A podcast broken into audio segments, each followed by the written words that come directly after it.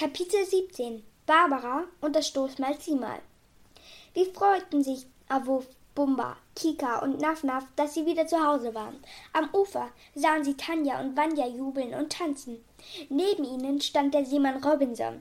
Guten Tag, Seemann Robinson, grüßte Dr. Albolit vom Schiff aus. Guten Tag, lieber Doktor, antwortete der Seemann Robinson. Hattest du eine gute Reise? Ist es dir gelungen, die kranken Affen zu heilen? Und sage mir auch, was aus meinem Schiff geworden ist. Ach, dein Schiff ist untergegangen, sagte der Doktor. Es ist nahe bei der Küste Afrikas an den Klippen zerschellt, aber ich habe dir ein neues Schiff mitgebracht. Es ist besser als das deine. Dafür bin ich dir sehr dankbar, sagte Robinson. Ich sehe, es ist ein ausgezeichnetes Schiff. Meines war auch gut, aber dieses ist einfach eine Augenweide, so groß und so schön. Der Doktor verabschiedete sich vom Robinson, setzte sich auf das Stoßmalzimal und ritt durch die Straßen der Stadt nach Hause. Nach Hause. Von überall kamen Gänse, Katzen, Truthähne, Hunde, Ferkel, Kühe und Pferde herbeigelaufen, und alle riefen freudig Malakucha, Malakucha. In der Tiersprache heißt das Es lebe Dr. Eibolit. Die Vögel der ganzen Stadt flogen herbei. Sie umkreisten den Doktor und sangen ihm heitere Lieder. Der Doktor war froh, wieder zu Hause zu sein. Genau wie früher lebten in seinem Wartezimmer Igel, Hasen und Eichhörnchen. Anfangs fürchteten sie sich ein wenig vor dem Stoßmalzimal. Dann aber gewöhnten sie sich daran und gewannen es lieb. Tanja und Vanya aber lachten beim Anblick des Stoßmalzimals und klatschten vor Freude in die Hände. Vanya umarmte den einen Hals, Tanja den anderen.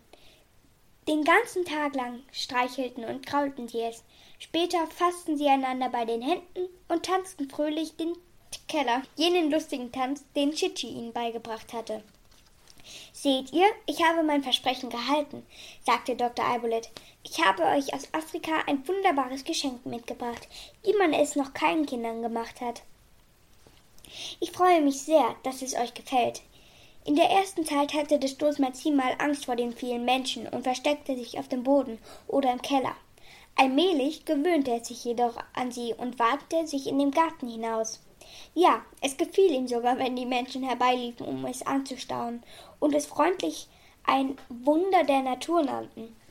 Noch war kein Moment, Monat vergangen, da spazierte es schon mutig zusammen mit Tanja und Vanya, die sich nie von ihm trennten, durch die Stadt. Immer wieder liefen Kinder herbei und baten es, sie aufsitzen zu lassen. Es sagte niemals Nein, sondern ließ sich sofort auf die Knie nieder, so dass ihm die kleinen Jungen und Mädchen auf den Rücken klettern konnten. Es trug sie durch die ganze Stadt bis zum Meeresstrand und nickte fröhlich mit seinen beiden Köpfen.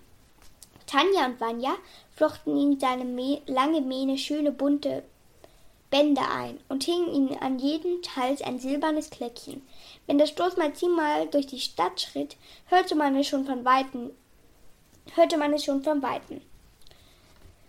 Bei diesem Klang kamen alle Einwohner auf die Straße, um das eigenartige Tier wieder anzustaunen.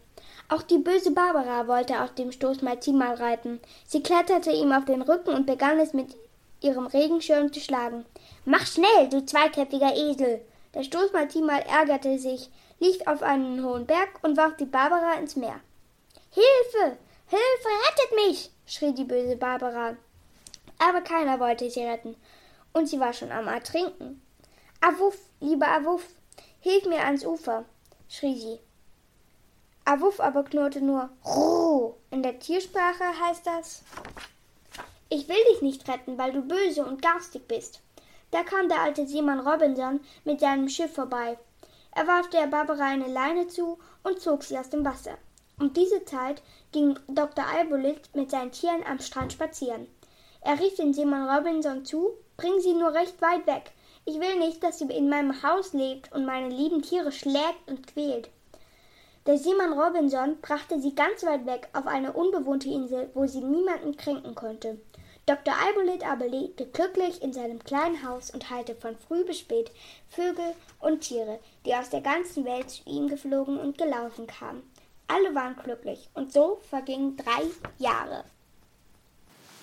Und nach diesen drei Jahren geht es weiter mit Penta und die Seepiraten, dem zweiten Teil des Dr. Albolit. Aber für heute und jetzt soll es erst einmal reichen.